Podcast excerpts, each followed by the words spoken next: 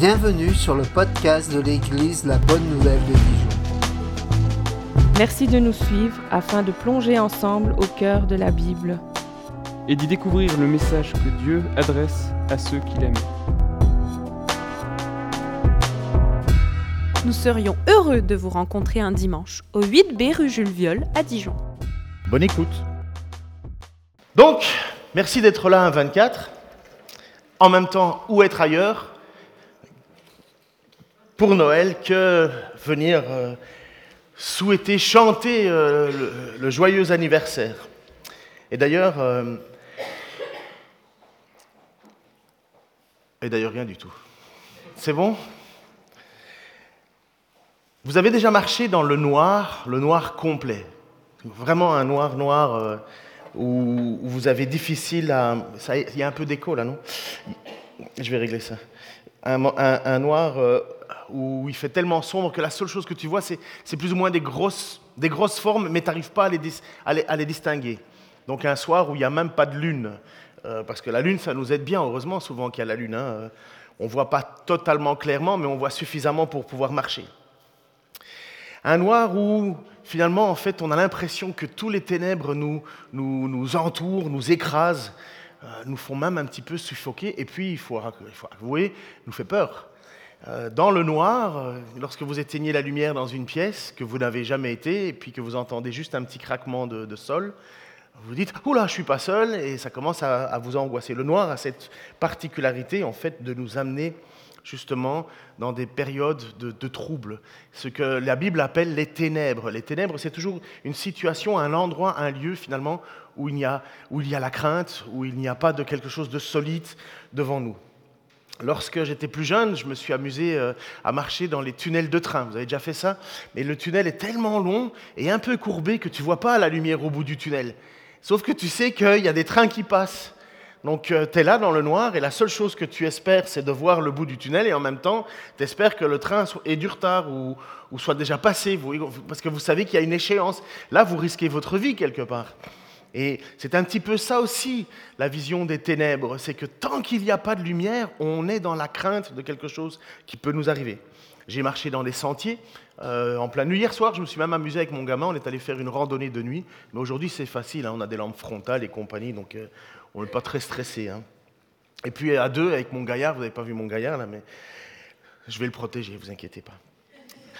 J'ai roulé en VTT aussi de nuit. C'était une, expérience incroyable. On était, euh, j'étais beaucoup plus jeune, mais on était dans la forêt ardennaise en Belgique et il y avait une, compétition, enfin plutôt une randonnée qui était organisée et tout plein de vélos roulaient euh, euh, de nuit. Et là, il faisait bien noir hein, parce que c'est dans les forêts de sapins. Vous avez déjà marché en plein jour dans une forêt de sapins, c'est déjà pas clair, mais de nuit. Et ben, évidemment, comme on était inconscient, on roulait comme des fous, avec de toutes petites lumières qui étaient moins performantes qu'aujourd'hui. Et on s'est pris des belles gamelles, parce que dans le noir, tu vois pas les obstacles. C'est ça la difficulté. Chaque fois que on voit alors dans le noir une lumière au bout de nous, ça nous donne un petit peu d'espoir, ça nous réconforte. Lorsque vous marchez justement dans, un endroit où il fait noir et que vous voyez une toute petite lumière au loin, mais ça vous donne un cap, ça vous donne une direction, ça vous donne un repère. Si vous êtes sur la mer, c'est la raison pour laquelle on, met des phares. Les phares sont là simplement pour savoir où on est, parce que quand on est sur la mer et qu'on ne voit pas euh, au loin euh, euh, quelque chose un point de repère, on ne sait pas où est la gauche, la droite, on sait juste où est le haut et le bas, et c'est tout. Mais on ne sait pas dans quelle direction on va. Et une lumière nous donne une direction. Quand vous marchez justement euh, en pleine nuit, ben, vous êtes content de voir un lampadaire euh, au loin dans une rue. Même s'il n'y a personne, vous êtes content quand même qu'il y ait un lampadaire. Et puis, c'est un petit peu le sens de Noël. D'abord, il faut comprendre, juste pour savoir, parce qu'il y a toujours quelqu'un qui va dire, mais pourquoi on fête Noël le 25 décembre? Ben, Vous avez bien raison, c'est une mauvaise date parce que, euh, en fait, Jésus n'est jamais né à Noël. C'est jamais en période d'hiver qu'il est né. Ça, c'est l'histoire qui, nous l'a- qui nous a fixé une date, mais en fait, c'est une date assez, assez ancienne parce que cette date a été fixée elle a été adoptée à Antioche en 380, donc, et à Alexandrie, il y avait deux endroits où, il y avait des, pôles du christianisme, et à Alexandrie, elle a été euh, adoptée en 430. Vous voyez, c'est pas nouveau, hein, la fête de Noël. Et cette, euh, cette, cette, période, en fait, était fixée avec, vous savez qu'on a vécu le, plus long, le plus court jour de l'hiver pour les Européens. Hein, euh, le plus court jour de l'hiver, je crois que c'était le 21 décembre, et puis à partir du 21, les jours commencent à rallonger.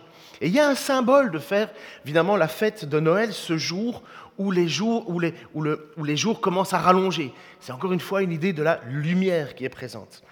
À l'époque, donc euh, en Europe, enfin surtout dans la Gaule, on appelait ça la Gaule, la Gaule en fait on fêtait les Saturnales. Et les Saturnales, c'était l'idée que justement la lumière revenait et on commençait à vivre plus longtemps. Vous savez qu'il y a des endroits dans le nord de, de, des continents où ils ont de la lumière, euh, très très peu, c'est à peine si on voit le soleil se lever, et puis hop, ils se recouchent très, très vite, ce qui emmène beaucoup de dépression dans ces endroits-là, parce que en fait la lumière, on en a besoin parce que c'est la vie, la lumière. Et rester constamment dans les ténèbres n'est pas une chose. Et donc, ils ont à l'époque, l'Église chrétienne a décidé de fixer un moment pour fêter l'anniversaire de Jésus. Alors c'est étonnant, il y a des chrétiens qui disent Oh, moi je ne veux pas fêter l'anniversaire de Jésus. C'est bien les non-croyants aussi. Donc finalement, ils ont un point commun avec les non-croyants, ceux-là. Mais en réalité, fêter la naissance de Jésus, c'est une bonne chose. C'est pas mal. Et en fait, euh, si nous voyons bien dans l'Évangile, Jésus était à beaucoup de fêtes, parce que la fête est l'occasion finalement de pouvoir célébrer un point important dans notre vie. Et pour nous, chrétiens, Noël, c'est un point important parce que la lumière vient au milieu des ténèbres. Et ça, c'est quelque chose qui devrait quand même nous pousser à fêter Noël. Malheureusement, Noël est bien souvent devenu une fête essentiellement de famille, essentiellement d'enfants, où, en fait il y en a beaucoup qui n'ont même plus envie de fêter Noël parce que ça leur coûte juste trop cher. Quoi. Ils n'ont plus envie. Euh, petite Petit, euh, conseil pour vos prochains cadeaux de Noël, plutôt que de dépenser de l'argent pour un cadeau, écrivez une lettre avec que des choses positives sur quelqu'un, un truc qu'on fait jamais tout le temps. Parce qu'on dit toujours, je vais peut-être pas lui dire de trop de gentillesse parce que ça va lui prendre la tête. Mais moi, je vous conseille un petit cadeau de Noël. Faites dix phrases où vous dites que des choses positives. Ça, c'est un cadeau qui marquera toute une vie, je peux vous assurer. Et ça coûte pas cher, à part d'être honnête. On fait alors, euh, donc ils ont fêté cette fête de Noël à ce moment de, Saturnal parce que justement la lumière recommençait.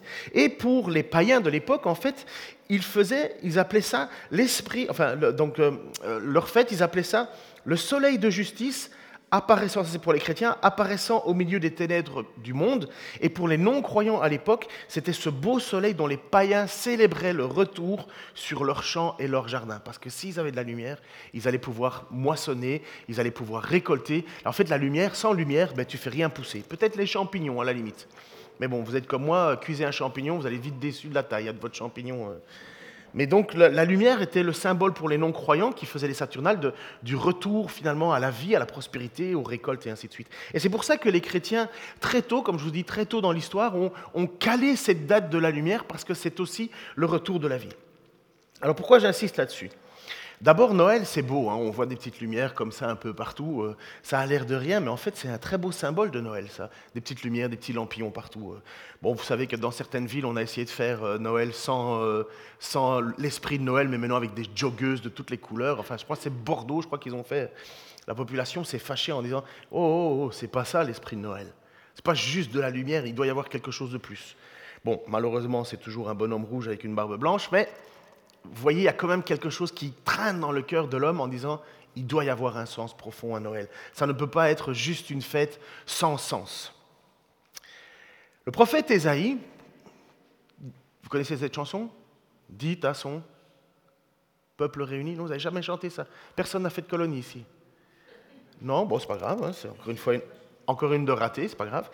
Donc le prophète Ésaïe, en fait, c'est un prophète qui date 700 ans avant la venue de Jésus. Et il va écrire en fait, une, en fait c'est ça, la particularité d'Ésaïe, c'est qu'il écrit, inspiré par Dieu, des prophéties, mais qui se réalisent en plusieurs sections du temps. En fait, parfois il écrit des choses pour, pour ce qui est dans son temps présent, et puis pour ce qu'il va être quelques années plus tard, 60, euh, 70 ans plus tard, ce qui va être la déportation du peuple juif vers Babylone, puisqu'ils ont tellement abandonné Dieu que Dieu a dit Ah, vous voulez plus m'adorer moi, vous voulez adorer des faux dieux, des dieux des autres nations. Eh bien, je vais, vous, déporter et vous allez vivre dans un endroit où mon nom n'est pas proclamé, où ils ne me connaissent même pas. Et voilà, donc il y a ces prophéties-là. Et puis alors des prophéties qui vont plus loin encore, qui annoncent la venue de Jésus 700 ans plus tard. Et puis vous avez encore des prophéties d'Ésaïe qui vont se réaliser, mais au retour de Jésus-Christ, qu'on appelle la fin des temps, le jour du jugement. Donc quand Ésaïe écrit, c'est vraiment d'une richesse et d'une profondeur, parce que ça couvre presque l'entièreté du chemin des hommes et des femmes qui aiment Dieu, ils peuvent trouver leur espoir dans le livre d'Ésaïe. Les premiers chrétiens qui n'avaient pas la Bible comme nous passaient leur temps à lire le, livre d'Ésaïe. On appelait ça l'évangile de l'Ancien Testament. Et dans cet évangile de l'Ancien Testament, au chapitre 9, versets 1 à 6, voici ce qui est écrit. Le peuple qui marche dans la nuit voit une grande lumière. Sur ceux qui vivent au pays des ténèbres, une lumière se met à luire. Seigneur, tu fais grandir la nation. Tu rends sa joie immense. On se réjouit en ta présence comme on se réjouit à la moisson, comme on crie de joie en partageant le butin. Ainsi que tu le fis autrefois. Quand tu mis les Madianites en déroute, tu, brises aujourd'hui le joug de l'oppression qui pèse sur ton peuple, la barre qui écrase ses épaules, le gourdin, euh, le gourdin dont on le frappe et toute botte ennemie martelant le sol, tout marteau, manteau roulé, taché de sang s'enflamme et devient la proie du feu. Car un enfant nous est né, un fils nous est donné. Dieu lui a confié l'autorité, on lui donne ses titres, conseiller merveilleux, Dieu fort, Père pour toujours, Prince de la paix. Il doit étendre son autorité et assurer une paix sans fin. Il occupera le siège royal de David et régnera sur son empire pour l'affermir et le maintenir en établissant le droit et l'ordre de Dieu, dès à présent et pour toujours. Voilà ce que fera le Seigneur de l'univers dans son ardent amour. Donc on connaît tous ce passage-là, on l'enlève un peu de son contexte les trois quarts du temps, mais car un enfant nous est né, un fils nous est donné. Mais de qui parle Ésaïe? De qui parle Ésaïe On est 700 ans avant la venue de Jésus-Christ. Il n'y a pas une seule personne qui est capable de dire, ben oui, tu, tu parles du Messie. Non, en fait, on n'en sait rien. Pendant tout un temps, on n'en sait rien. C'est plus tard qu'on le découvrira. Parce que, en quoi est-ce que c'est une bonne nouvelle que un, Dieu est présenté en enfant? Parce que lorsqu'on lit ce qui, si on fait bien attention, car un enfant nous est né, un fils nous est donné, Dieu lui a confié l'autorité, c'est pas rien, c'est un, enfant avec une puissance. On lui donne ces titres, conseiller merveilleux, Dieu fort. Un bébé appelé Dieu fort, ça n'existe nulle part. Nous voyons toujours des héros arriver, des héros puissants, mais dans toute l'histoire du monde, il n'y a pas un seul Dieu qui se présente en tant que bébé. C'est juste une c'est juste une aberration quelque part. Entre l'idée de ce qu'on fait d'un Dieu fort et l'incarnation dans un enfant, il y a quelque chose qui ne marche pas.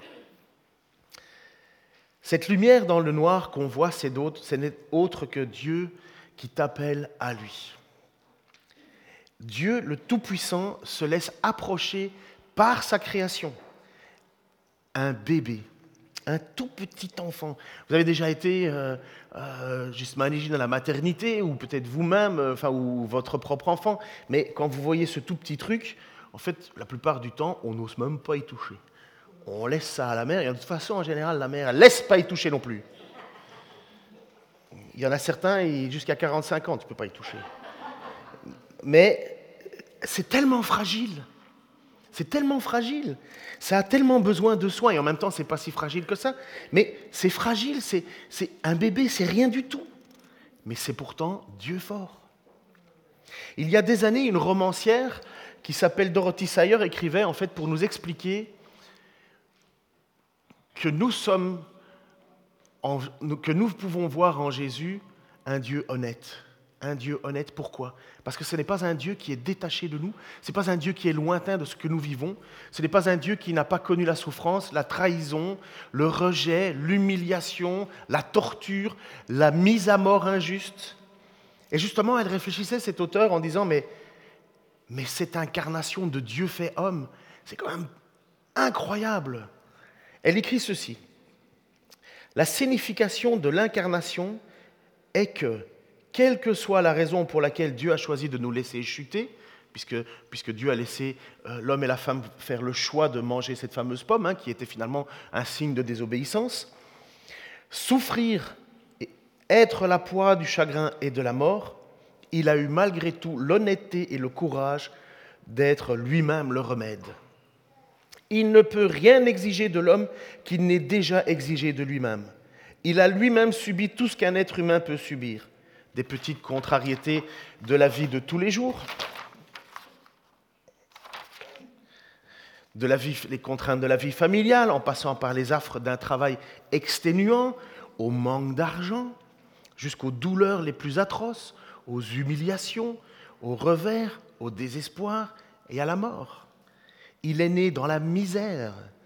Il a souffert mille morts pour nous en considérant cela comme mérité. Est-ce que vous n'êtes pas sans savoir que Jésus, c'est Dieu fait homme, c'est pour ça qu'on l'appelle Emmanuel, Dieu parmi nous, et que Dieu parmi nous vit notre vie. Il n'est pas, on peut pas, Dieu peut pas dire, on peut pas dire à Dieu, ah tu sais pas ce que je vis. Quand tu dis je souffre, Dieu sait ce que c'est que souffrir. Quand tu es humilié, Dieu sait ce que c'est qu'être humilié. Lorsque tu es trahi, Dieu sait ce que c'est être trahi. Lorsque tu es torturé pour ta foi, Dieu sait ce que c'est que d'être torturé pour la foi. Il l'a vécu. Et c'est ça le côté magnifique de cette lumière qu'il vient au milieu de nous. Ce n'est pas une lumière qui écrase les autres. C'est une toute petite lumière qui nous donne de l'espoir. On chante ce chant, peut-être que vous le chantez aussi pendant les temps de Noël. Euh, quel, est donc, cet enfant qui est né ce soir? C'est un cantique, euh, en tout cas Héritage l'a repris. Je ne vais pas vous le chanter, mais dans ma tête ça sonne bien. Mais quel est donc cet enfant qui est né ce soir? Parce que c'est vraiment, ça pose une question. Et dans Ésaïe 5, 9, 5b, c'est écrit, on lui donne ces titres, conseiller merveilleux, Dieu fort. Je pense que j'ai une image, chérie. Euh, conseiller merveilleux, Dieu fort, Père pour toujours, Prince de la paix.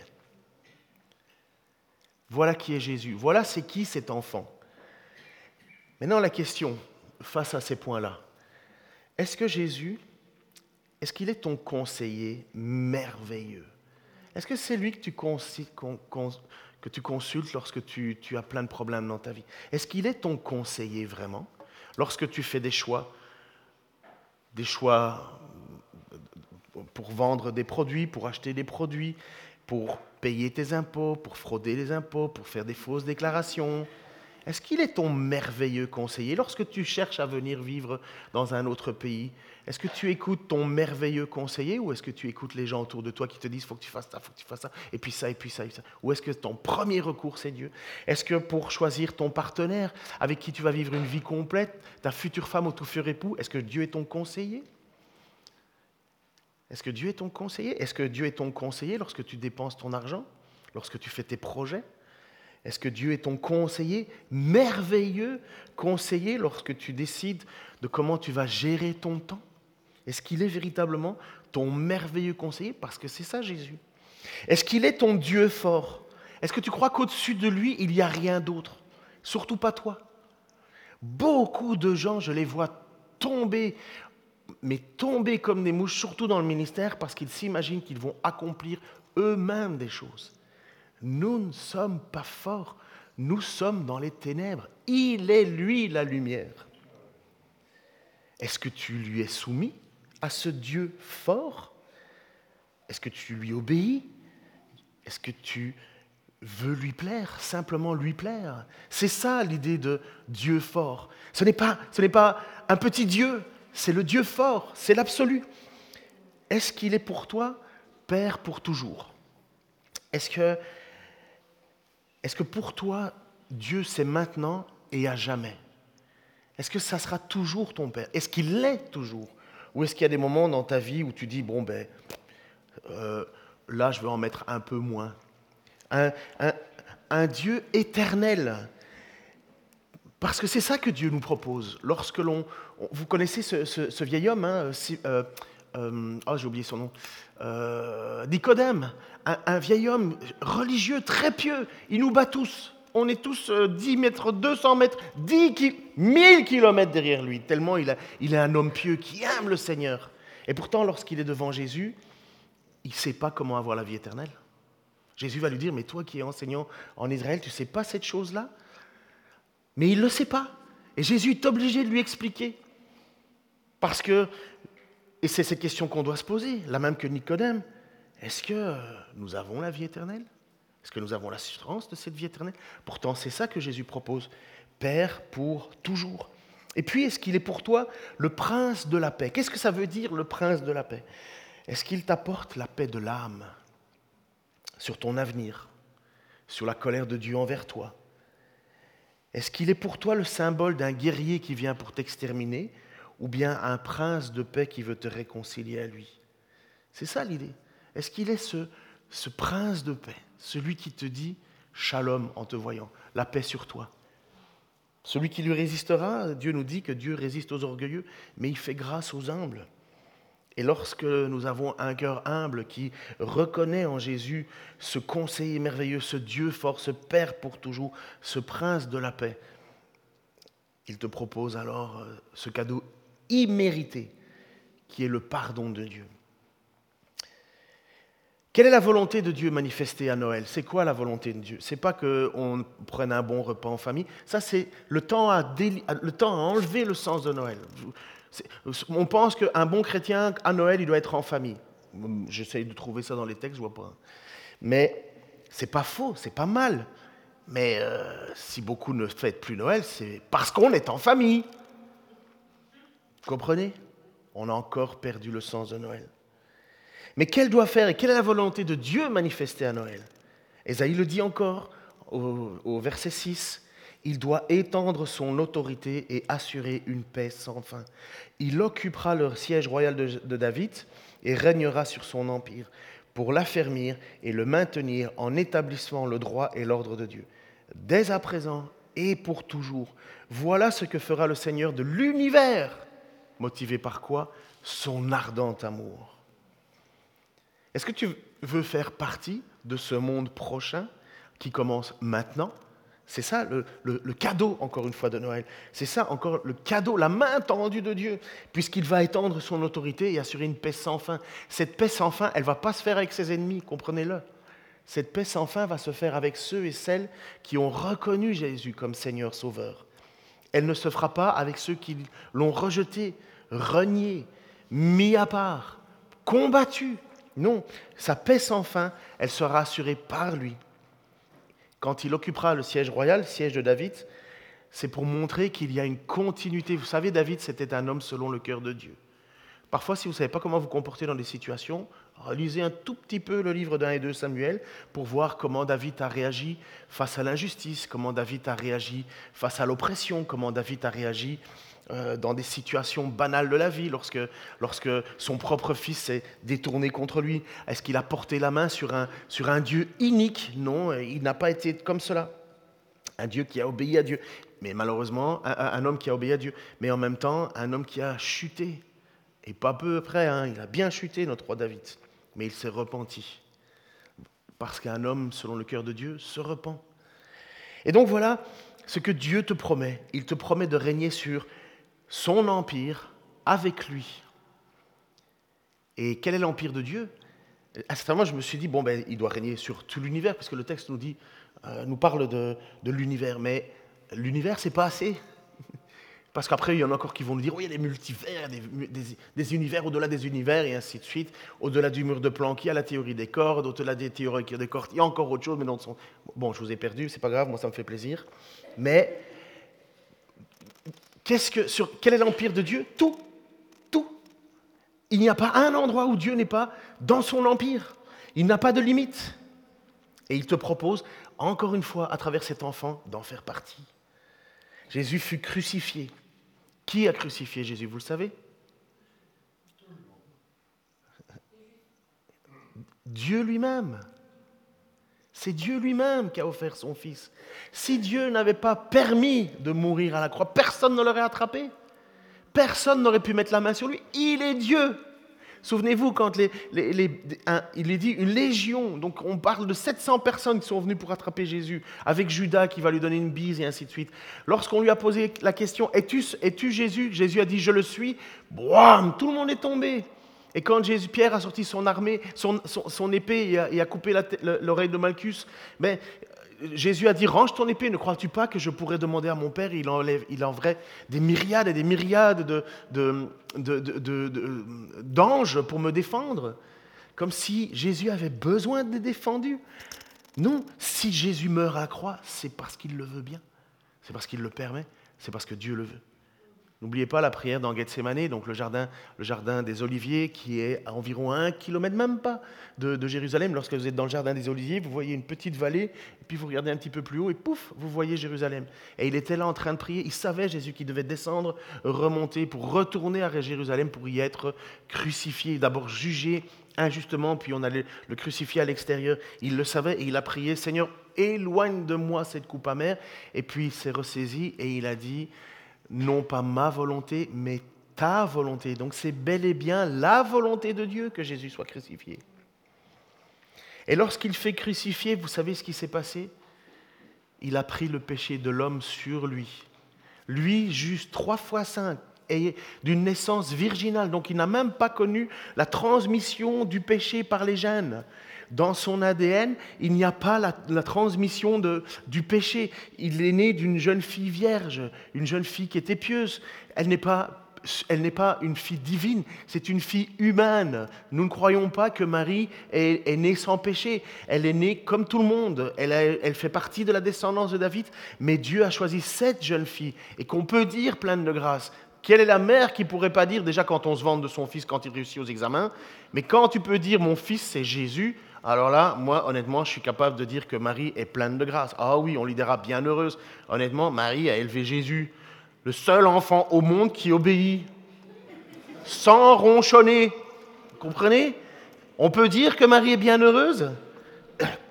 Tous les protestants, les évangéliques, même les plus ronchons, ils peuvent dire que Marie est bienheureuse? Ah oui Ça devait être difficile pour les frères et les sœurs de Jésus d'avoir un frère euh, parfait. Hein Fais comme ton frère. Moi, j'imagine le truc. Mais Jésus, parfait. Mais quand Jésus a pris le péché sur lui, ton péché, je ne sais pas ce que tu as fait hier soir, je ne sais pas ce que tu as fait avant-hier, je ne sais pas ce que tu vas faire demain, mais je ne pense pas que tout va être à la gloire de Dieu. En attendant, à ce moment-là, Jésus, sur sa croix, porte le péché du monde. Ton péché, mon péché. La chose pour laquelle je dis, oh Seigneur, pardon, j'ai encore péché, j'ai encore fait ce que tu ne voulais pas que je fasse. Et Jésus, à ce moment-là, encore, porte, ce, pardon, porte sur son dos ta faute. Et lorsqu'il va presque mourir, voilà qu'il prend ton péché sur lui. Et regardez ce qui se passe. À partir de midi et jusqu'à 3 heures de l'après-midi, le pays tout entier fut plongé dans l'obscurité. Et voilà que les ténèbres reviennent. Pourquoi? Parce que sans Jésus, il n'y a que ténèbres. Vers trois heures, Jésus cria d'une voix forte, Eli, Eli, lama sabachthani, ce qui veut dire, mon Dieu, mon Dieu, pourquoi m'as-tu abandonné? Pourquoi Dieu l'a abandonné? Parce qu'il porte ton péché parce qu'il porte mon péché et parce que Dieu ne peut pas accepter qu'il y ait un pécheur devant lui. Et c'est à ce moment-là que le sort du monde, le sort de ta vie éternelle, c'est à ce moment-là que tout se décide, que tout se joue. Pendant ce moment d'agonie, Jésus lui-même dit à Dieu, mais pourquoi tu m'as abandonné? C'est ça que Jésus a prié en disant, éloigne de moi cette coupe amère c'est d'être séparé éternellement. Lui qui a toujours, pardon, lui qui a été éternellement présent au milieu avec son Père, voilà que le plan que Dieu a imaginé, que le plan que Dieu a mis en place, fait en sorte que Jésus va être séparé de lui et retomber dans notre misère à nous, dans les ténèbres. Parce que ça, c'est une chose qu'on ne doit jamais oublier. Hein. Si tu crois que c'est toi la lumière, si tu crois que par tes efforts tu peux amener la lumière, on est dans les ténèbres. Et quand Jésus porte notre péché, il vient, et c'est ça qui est incroyable, il vient avec nous. Dieu vient avec nous. Et puis là, des gens autour de lui, comme toujours, rigolent, se foutent de la tête. En entendant ces paroles, certains d'eux disaient, ils s'éclament, ils appellent Élie. L'un d'autre courut aussitôt prendre une éponge, il l'imbiba de vinaigre. Vous avez déjà bu du vinaigre quand vous aviez soif? Même sans avoir soif? Ouais, moi j'ai déjà bu du vinaigre sans avoir soif, juste pour voir ce que ça faisait. Parce que j'avais pas d'alcool et je voulais. Euh, et puis on m'avait dit, ah, le vinaigre, ça marche. Et puis euh, j'ai essayé le vinaigre, oh, pas deux fois. Mais vous avez déjà bu du vinaigre lorsque vous avez soif? Vous savez, où la, la, langue colle au palais? Et on vous, on vous humilie en vous servant alors que vous êtes en train de mourir. on vous met encore du vinaigre sur la bouche. Donc l'un d'entre eux courut aussitôt avec prendre une éponge qu'il imbiba de vinaigre, l'appliqua sur un bout de roseau. C'est pas compliqué, c'est parce que comme Jésus était en terre, ben, il fallait le mettre sur un bâton. Il la présenta à Jésus pour qu'il boive. Quand les autres lui dirent Attends, on va bien voir si Élie va le délivrer. Encore une petite phrase vraiment méchante. À ce moment, Jésus poussa de nouveau un grand cri et il rendit l'esprit. Vous avez compris, j'imagine, que lorsque Jésus meurt, meurt pardon, éloigné de son Père, portant notre faute, c'est toute la terre qui subit l'obscurité. On retombe au même niveau où on était avant, dans les ténèbres. Dans les ténèbres dont je vous rappelle que Ésaïe nous dit, le peuple qui marche dans la nuit voit une grande lumière. Sur ceux qui vivent au pays des ténèbres, une lumière se met à luire. C'est ce qui se passe avec Jésus. Alors je vais remettre, euh, je vais, je vais peut-être, euh, euh, alors au Québec on dit, je vais peut-être péter votre ballon. Alors je ne sais pas comment on peut, je vais péter votre ballon. Vous comprenez l'idée? Vous avez un petit ballon et puis il y a quelqu'un qui vient avec une aiguille et pouf, il est où mon ballon? Vous avez déjà eu ça, vous avez déjà eu des enfants qui pleuraient comme ça, ou bien un ballon qui s'envole. Hein enfin, bref. Donc, mais les rois mages, ils n'arrivent pas au moment de la naissance de Jésus ils ne viennent pas dans la crèche, les trois mages. Donc vous pouvez prendre vos petits personnages et les mettre euh, un peu plus loin. C'est, ils arrivent plus tard. On pense qu'ils arrivent deux ans après la naissance de Jésus. Et Jésus donc est né à Bethléem. Et voilà le texte qui est magnifique, je trouve. Lorsque Jésus a plus ou moins deux ans, Jésus est né à Bethléem en Judée, sous le règne du roi Hérode. Or, des mages venant de l'Orient arrivèrent à Jérusalem. Ils demandaient Où est le roi des Juifs qui vient de naître? Nous avons vu se lever son étoile et nous sommes venus lui rendre hommage. Et puis ma question alors pour ce matin, j'ai fini ici. C'est quoi qui t'attire dans la lumière de Jésus? Est-ce que tu tu viens pour lui rendre tes hommages comme ces, mages. Les mages, ce sont des savants qui regardaient les étoiles et à un certain moment, ils ont vu qu'il y avait des étoiles qui allaient se mettre tout ensemble. Je crois qu'il y avait Jupiter, Vénus, et puis je ne sais pas trop quoi. Je là-dessus, j'ai pas fait attention. Pourtant, pour préparer, j'ai bien préparé ma prédication. J'ai regardé le film La Nativité. Donc, vous imaginez, j'ai vraiment un haut niveau là. Vous pouvez regarder le film hein, La Nativité, c'est très bien, hein. c'est très bien fait. Et, euh, et euh, non, on, sait sait que ces gens voyaient qu'il y avait quelque chose qui, qui faisait que, oula, dans le ciel, il y a quelque chose qui se passe. Ils ont commencé à regarder les textes et ils ont vu dans les textes hébreux que ça allait coïncider avec la venue et la naissance du Messie. Et c'est pour ça qu'ils arrivent à Bethléem en Judée et qu'ils posent la question au roi Hérode. Parce qu'ils se disent, mais le roi Hérode, il doit être au courant. Mais vous, avez, vous imaginez, le roi Hérode, lui, il se dit, ah, un concurrent. Nous avons vu se lever son étoile et nous sommes venus lui rendre hommage. Et puis c'est ça qu'on devrait regarder à Noël. Est-ce que toutes ces lumières autour de toi, tous ces petits trucs qui scintillent, est-ce que finalement ça te fait penser à Jésus qui vient au milieu de nous pour lui rendre ton hommage? Es-tu attiré par sa lumière? Es-tu attiré par sa lumière? Je ne sais pas si certains d'entre vous n'ont pas encore fait le choix de tout abandonner pour lui. Mais je veux juste vous dire un truc, ne pas faire de choix, c'est faire un choix. Ne pas faire de choix, c'est faire un choix. Je ne sais pas dans combien de temps Jésus va revenir, parce qu'on attend. Hein.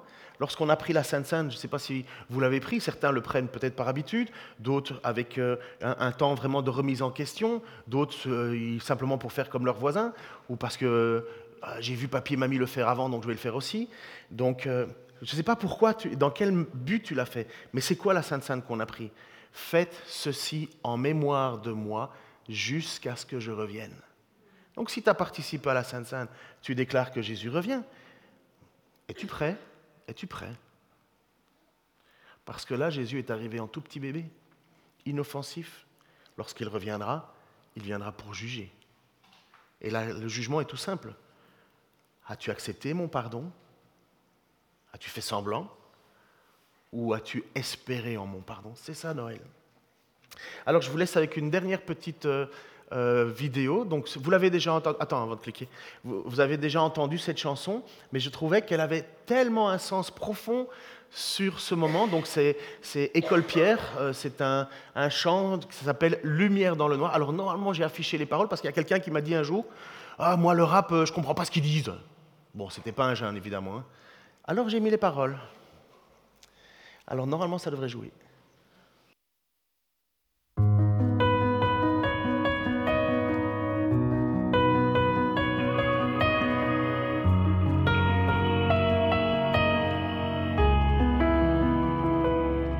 Où ai-je la tête Ma vie je l'aime pas mais j'ai peur de la perdre J'ai dans le sang des étoiles et la terre Mais je trouve pas de sens, je me perds dans le vent Donc je suis trop dangereux J'ai l'impression que j'ai perdu mes yeux. Qu'on m'interdit de pouvoir voir les cieux. Je crois que je pourrai plus jamais être amoureux. Mais que dois-je faire moi? J'ai l'impression qu'à chaque fois je suis bloqué Mais je dois faire mieux. Je poursuis cette vibe qui me rendra calme Qui m'apaise. Et c'est comme ça que j'ai rencontré Dieu. Et c'est fort, mec. J'ai l'impression de planer, même si je voulais pas. Voir cette lumière dans le noir. Et c'est formel. Je crois qu'il y a un Dieu qui m'aime, mais je n'y croyais pas. Il est la lumière dans le noir. Et y a de la couleur dans le noir, je vois plus de choses qu'au départ. Tu me parlais, j'écoutais pas, être sûr de moi, j'y arrivais pas, mais tu m'apaises. Quand t'es dans la pièce. Et j'ai cherché, j'ai même tourné, j'ai jamais vraiment trouvé l'amour. Désolé, j'ai pas capté ou accepté que t'étais là, t'es dans mon cœur. Oui, dans mon cœur. Et si je t'oublie, que j'en perds le fil et que je redeviens mec paralysé, je veux pas m'imaginer passer une journée loin de toi. Maintenant que je reconnais ta voix. Et c'est fort, j'ai l'impression de planer, même si je voulais pas voir cette lumière dans le noir. Et c'est formel, je crois qu'il y a un Dieu qui m'aime, mais je n'y croyais pas. Il est la lumière dans le noir. Maintenant je vais de l'avant, je regarde plus en arrière. Je suis ton enfant, même dans le noir, oui tu m'éclaires. Plus rien nous séparera, car tu vis au fond de moi. J'ai déjà fait mon choix, je veux me blottir dans tes bras. Maintenant je vais de l'avant, je regarde plus en arrière. Je suis ton enfant, même dans le noir, oui tu m'éclaires. Plus rien nous séparera, car tu vis au fond de moi. J'ai déjà fait mon choix, je veux me blottir dans tes bras. Et c'est fort, mec, j'ai l'impression de planer, même si je voulais pas voir cette lumière dans le noir. Et c'est formel, je crois qu'il y a un Dieu qui m'aime, mais je n'y croyais pas. Il est la lumière dans le noir.